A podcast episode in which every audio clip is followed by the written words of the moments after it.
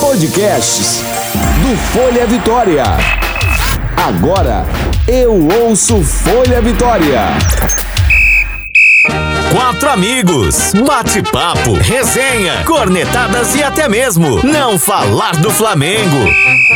Está entrando em campo, ou melhor, está no ar. Quarteto Flanático, mais que um podcast que fala do Flamengo. Flamengo!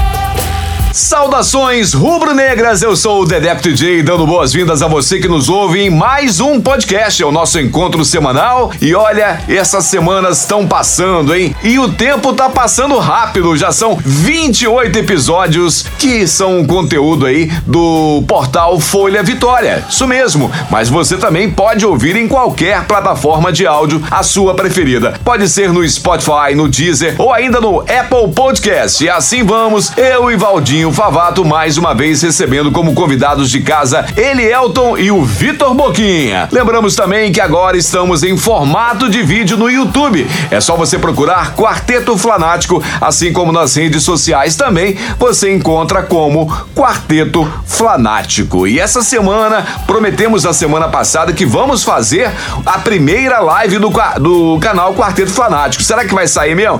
Vamos ver, né? Ah, não posso que eu tenho pelada, que tem não sei o que, jogo virtual virtual, eu vou não sei aonde. Tá bom, vamos ver. Vamos ver se a gente consegue ou não fazer essa live até o final de semana. Então fique ligado nas nossas redes sociais. E olha só, com nove jogadores recuperados da Covid-19, o Flamengo já teve mais de 25% do elenco, do elenco em contato com o Covid-19. Pois é, exames que foram feitos na segunda-feira colocou o ponto final na quarentena dos últimos dois atletas que estariam com a doença. O clube clube entende que o risco de uma nova, contamina uma nova contaminação é reduzido, então não divulgou também os nomes de desses atletas que já foram contaminados. São 34 atletas disponíveis para Jorge Jesus, um quarto deles, como disse, com risco reduzido de contaminação. Essa é a matemática do Flamengo que está fazendo aí a sua segunda semana de treinamentos no Ninho do Urubu.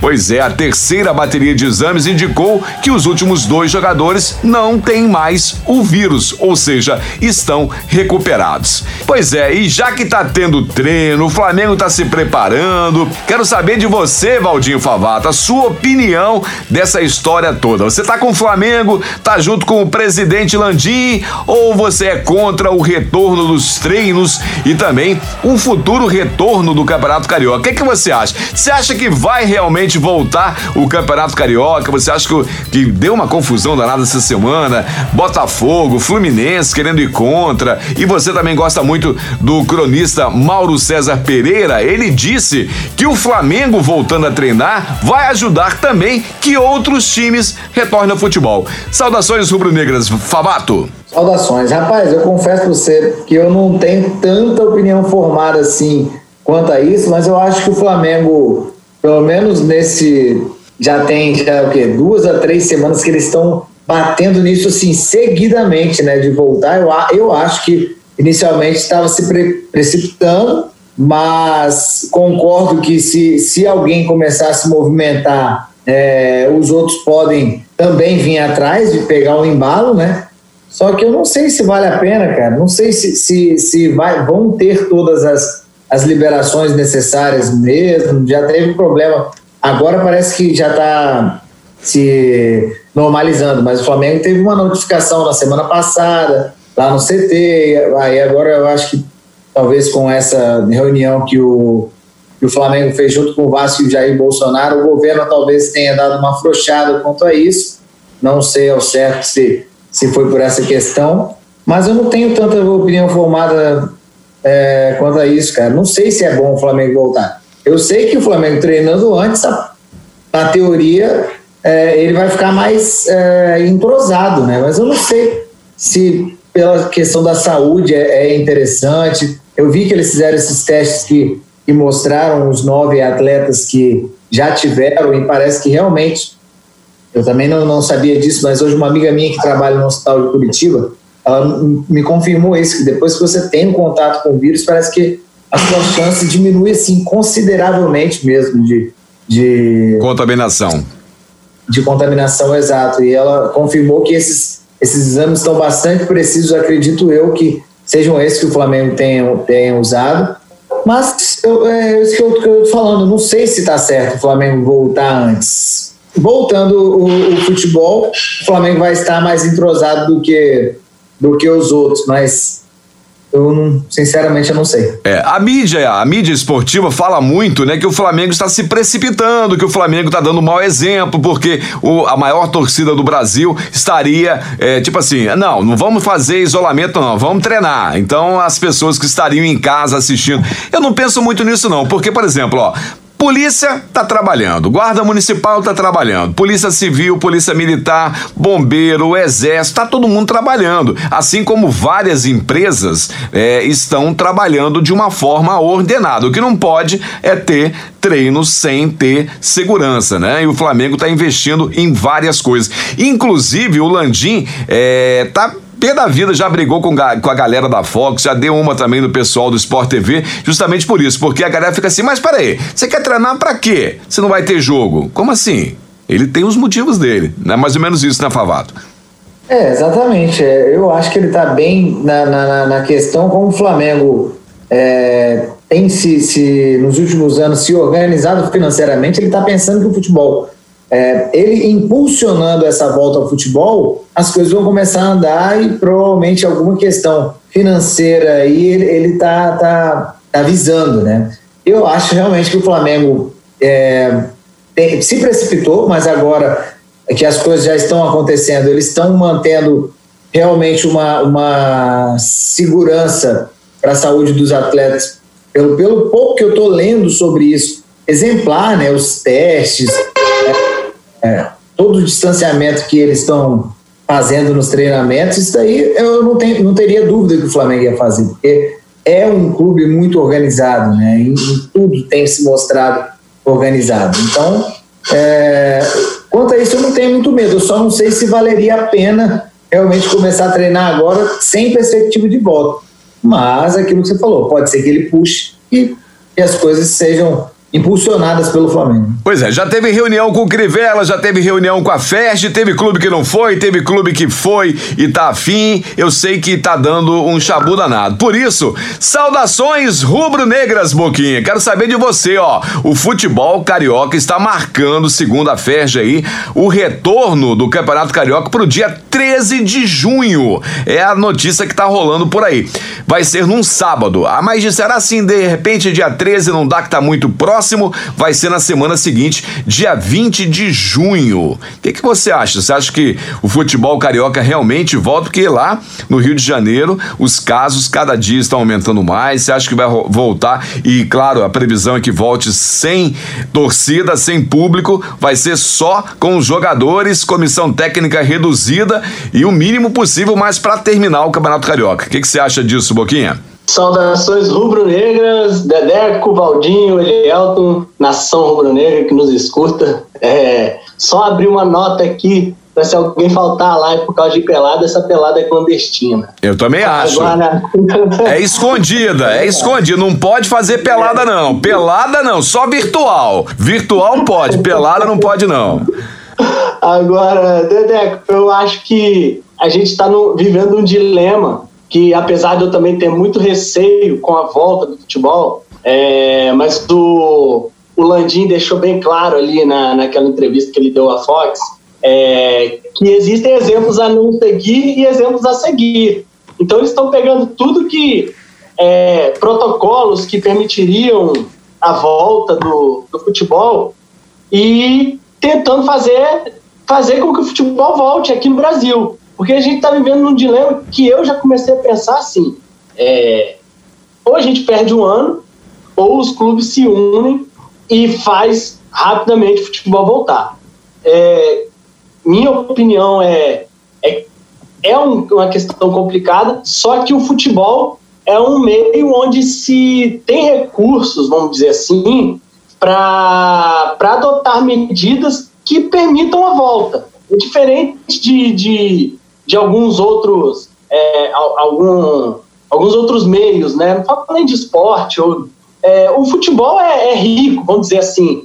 Então eu acho que tem condições, os clubes têm condições de adotar e puxando ali, já que você falou no, no Mauro César, ele, ele até fala, é, eu concordo com a questão de se o Flamengo fizesse uma, uma proposta de um isolamento, de uma bolha ali, ó, vamos treinar por 15 dias, nesses 15 dias ninguém sai, então eu acho que essas medidas um pouco mais rígidas inicialmente têm que ser tomadas, mas tem que ser tomadas mesmo, porque se não, se não tiver, se os grupos, se os times não se unirem, para voltar, não volta esse ano. Então tem que de alguma forma voltar. Se Botafogo e Fluminense que fizeram aí, ou foram contra, é, se continuar nessa, nessa ideia de, de, de, ir contra, de não querer voltar, nós não vamos ter futebol esse ano. É uma coisa de, é uma questão de urgência. Ou volta logo, não volta. Então eu acredito que é, eles vão, os clubes vão ganhar força, é, vão convencer aí o, os que não querem de, de fazer, desde que seja nas medidas é, de, de, de, segurança ali, pra, a gente sabe que é complicado, pô, é, estamos perdendo gente aí até próxima,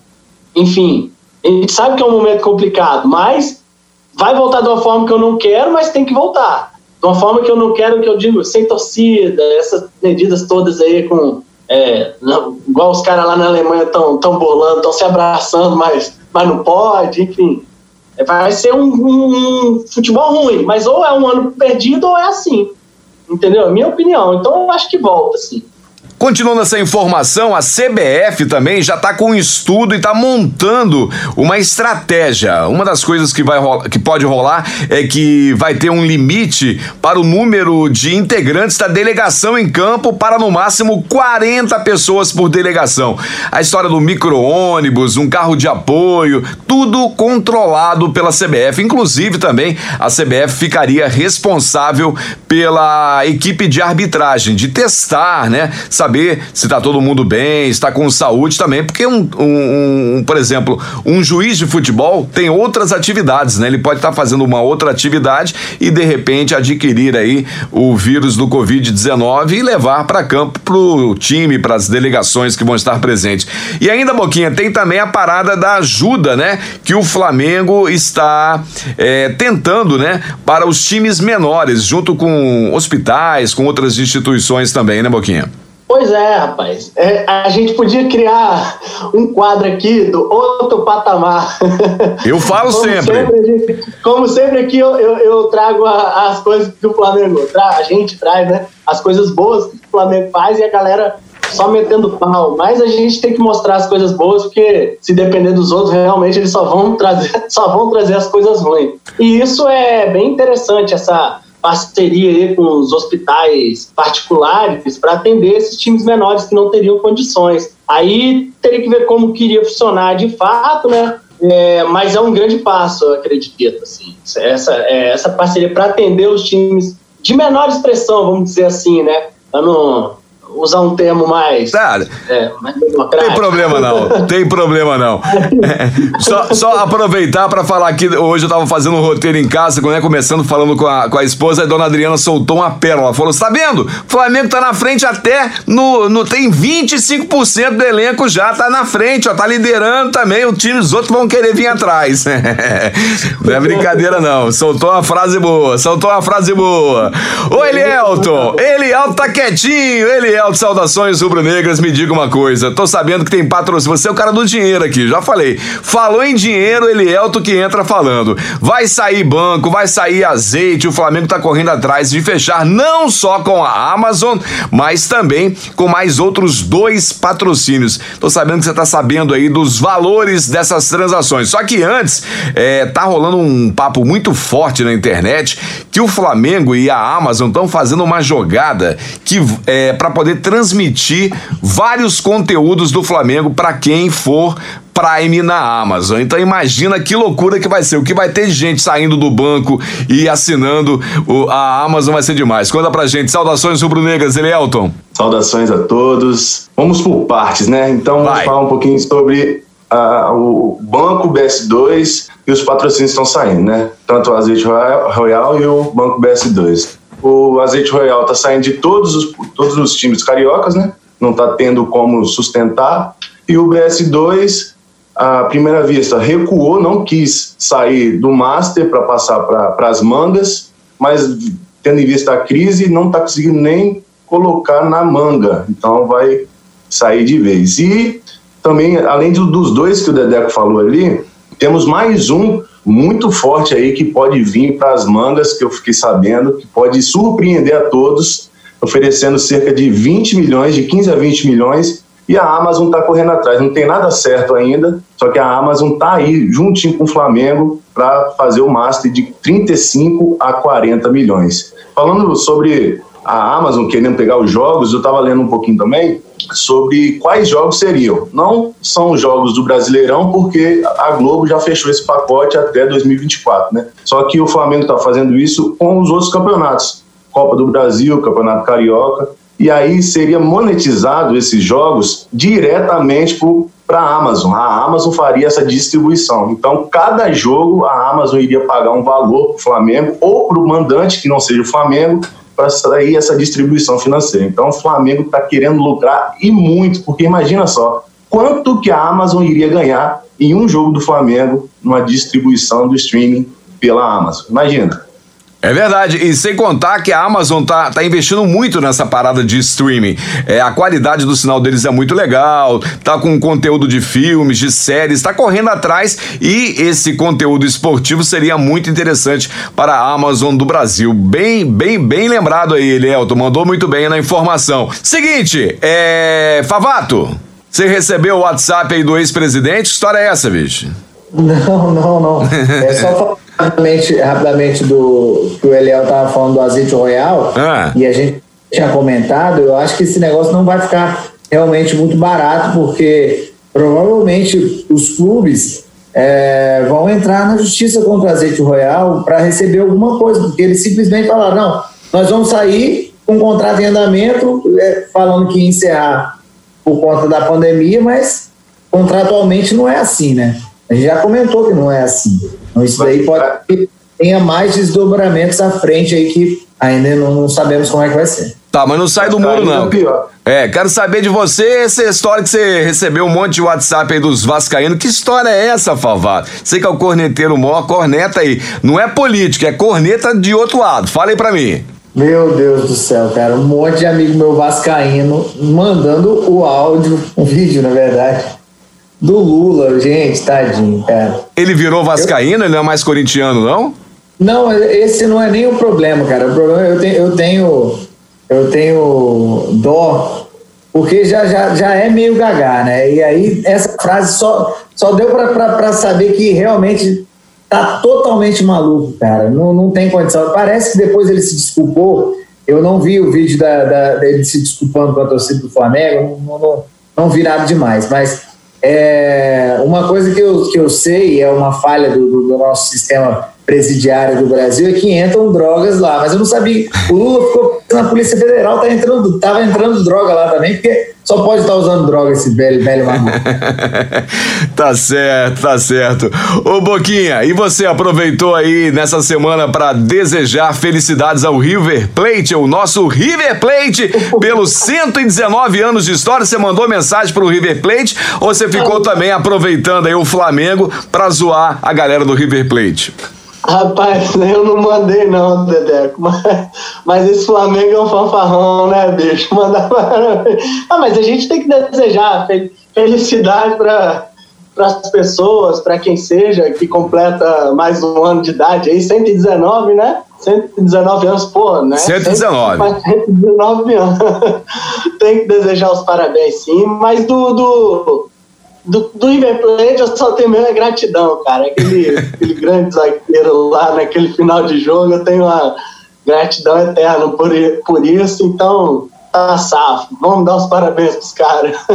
Pois é, e essa, essas jogadas do Flamengo, essas brincadeiras rendem muito. Tanto é que saiu essa semana um ranking de engajamento dos clubes brasileiros em 2020. E o Flamengo é líder absoluto. São 308 milhões de ações. É mole de respostas nas redes sociais. Para ter uma ideia de como que esse número é muito grande, mas muito grande, o Corinthians vem em segundo lugar. Nós, eu falei 308 28 milhões. O Corinthians vem com 59 milhões. É muita diferença. Mas a torcida do Vasco é maior. É maior, é, é maior, é o maior de todos. e falar nisso, falar, não, não vou, nem vou falar de, de, de, transmissão que teve final de semana, não. Que vieram perguntar um amigo, um colega de trabalho, falou: Ei, assistiu o jogo domingo, né? O, que jogo? Não soube que teve jogo, não. Eu sei que de sábado para domingo o Sport TV vai fazer três horas de especial. Vão passar os três jogos da final de 81 da, da Libertadores e também o final, a final do Mundial. Vai começar 11 horas da noite, vai até quase duas horas da manhã pelo Sport TV. Então, ó, fica a dica pra galera aí. Ô, Elton, notícias boas aí da base do Mengão. Em tempos de crise e falta de dinheiro, tem coisa boa pintando aí. Mas antes de falar de, dessa grana que pode chegar, a gente lembra que o lateral esquerdo Ramon, ele tem 19 anos, o mister falou: "Não, vem aqui pro time principal, vem treinar com o profissional". E o cara manda bem mesmo. Já jogou pelo Flamengo no time titular, no time profissional, titular não, desculpe, no time profissional, representando o Flamengo quando ele tinha 16 anos. Ele é um lateral esquerdo e seria a terceira peça nessa posição. E ele também também já está sendo monitorado pelo Benfica. Notícias boas da base: o Reinier também está treinando com o Real Madrid principal e deve em breve ter uma oportunidade no time. E depois de Paquetá e Léo Duarte, o Milan está de olho em outra joia da base, que é o Caio Roque. Nesses tempos de crise aí, vender é, uma, é um bom negócio, né, Elielton? Dinheiro pro Flamengo, isso é lindo demais. Lindo demais, porque esse Ramon joga demais. Eu lembro de um jogo dele, ele com 16 anos, Campeonato Carioca 2018. Jogou muito, deu baile. Esse. Ele, Bill. Esse Pepe, jogo mesmo. Deu baile. Esse jogo mesmo. É um baile. E agora em 2020, isso, antes de começar esses jogos do Flamengo, o Flamengo jogou com o time sub-20, jogou demais, pelo amor de Deus. Valdir que gosta do René, então, cuidado com o René, né? René que abre o olho, porque esse Ramon joga muito. E aí o Missa já observou, já mandou subir, vem jogar com a gente aqui no profissional. E o Benfica tem que desembolsar mais ou menos de 200 milhões de reais. Essa é a multa rescisória do garoto, né? Coisa pouca, coisa pouca.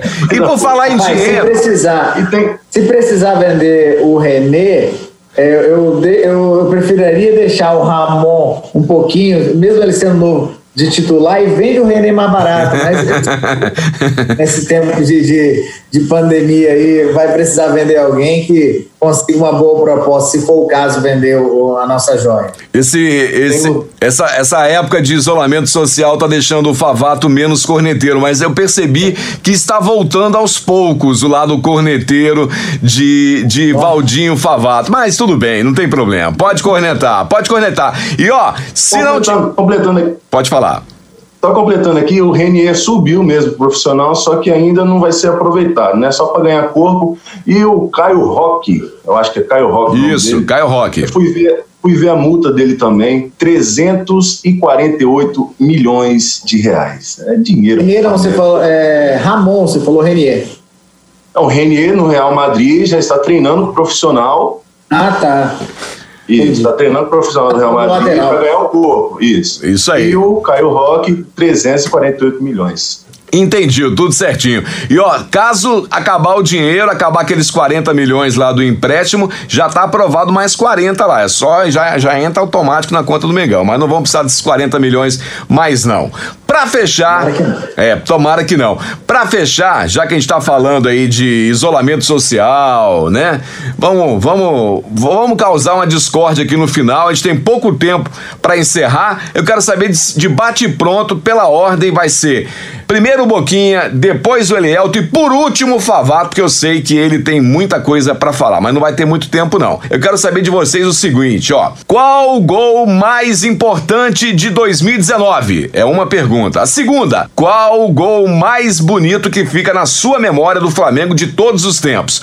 E para fechar, a última é qual o gol mais perdido e decisivo que você viu no Flamengo nos últimos tempos. Então, começando com você, Boquinha. Vamos lá. Primeiro, gol mais bonito do Flamengo de, é, de aliás, o gol mais importante, mais importante de 2019 para você. De, de 2019, mais importante para mim foi o segundo gol da Libertadores. Não tem tem que falar. É, tem um peso parecido o primeiro, que foi quem deu a garra aí pra gente virar, mas o segundo. Tá certo, Elielton. Mais pô, mais bonito tem. Não, ah. peraí, peraí, depois a gente volta. Vamos lá, Elielton, o gol mais decisivo e mais importante de 2019.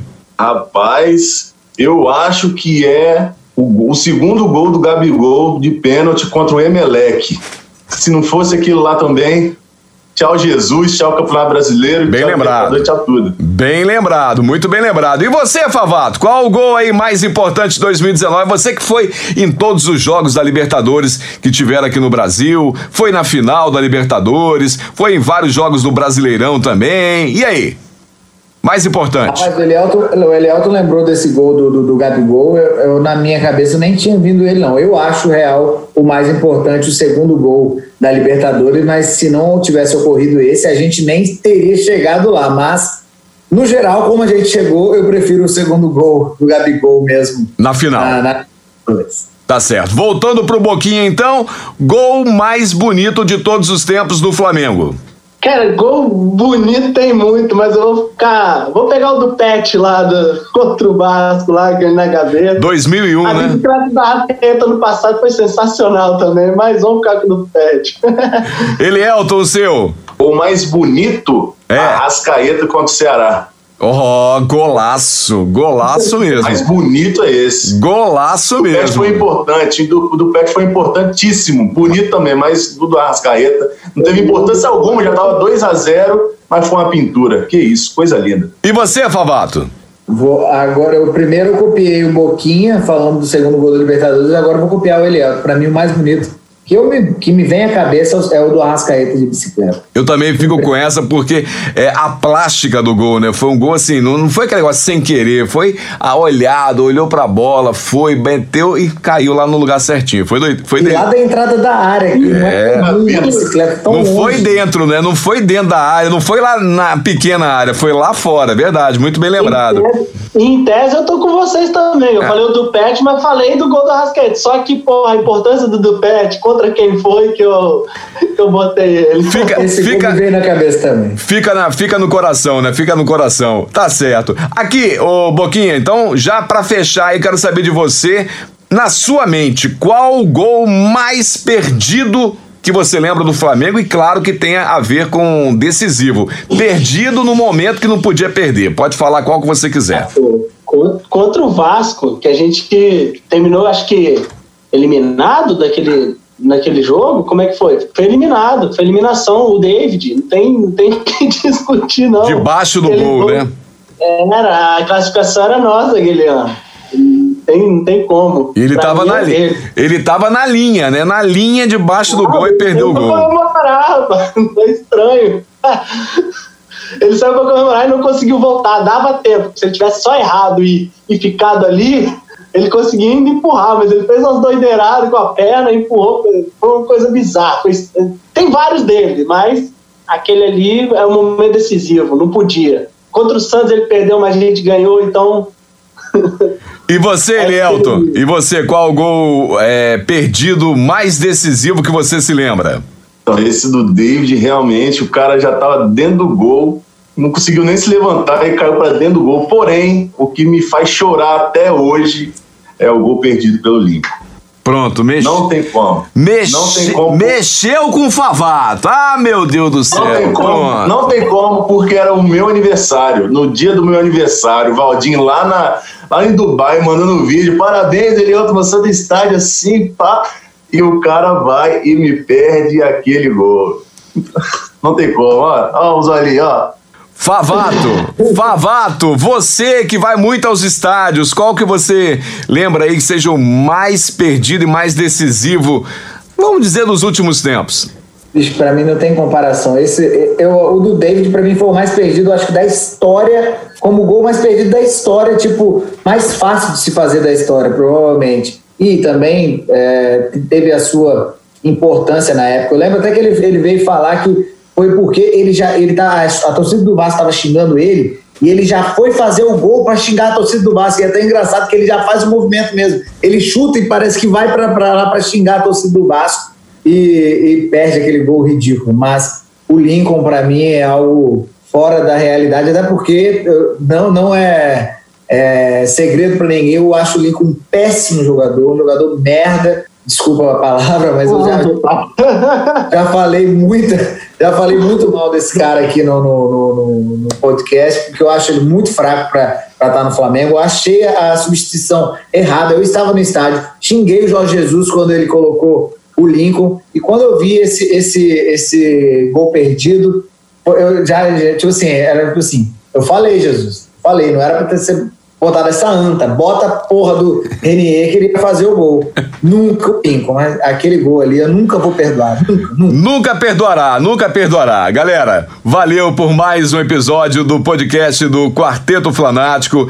Vão lá rapidinho, despedida rápida de cada um. Começa com você, Favato.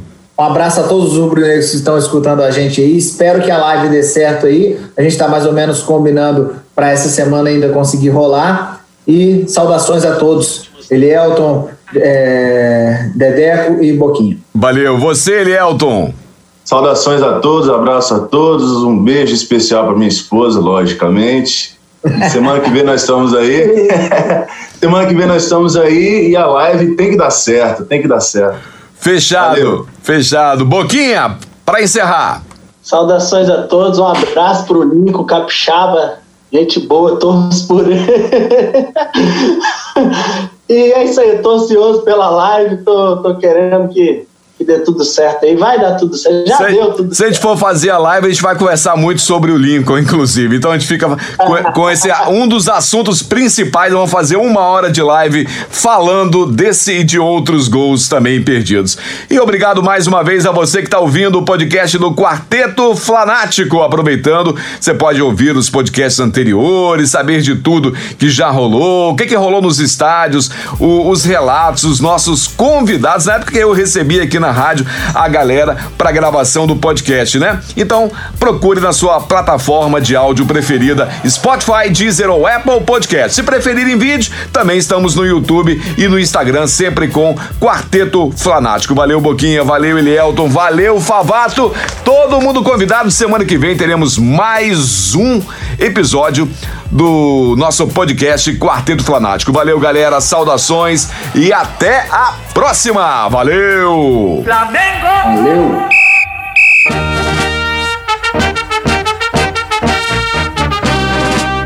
Quarteto Flanático, falando do Mengão.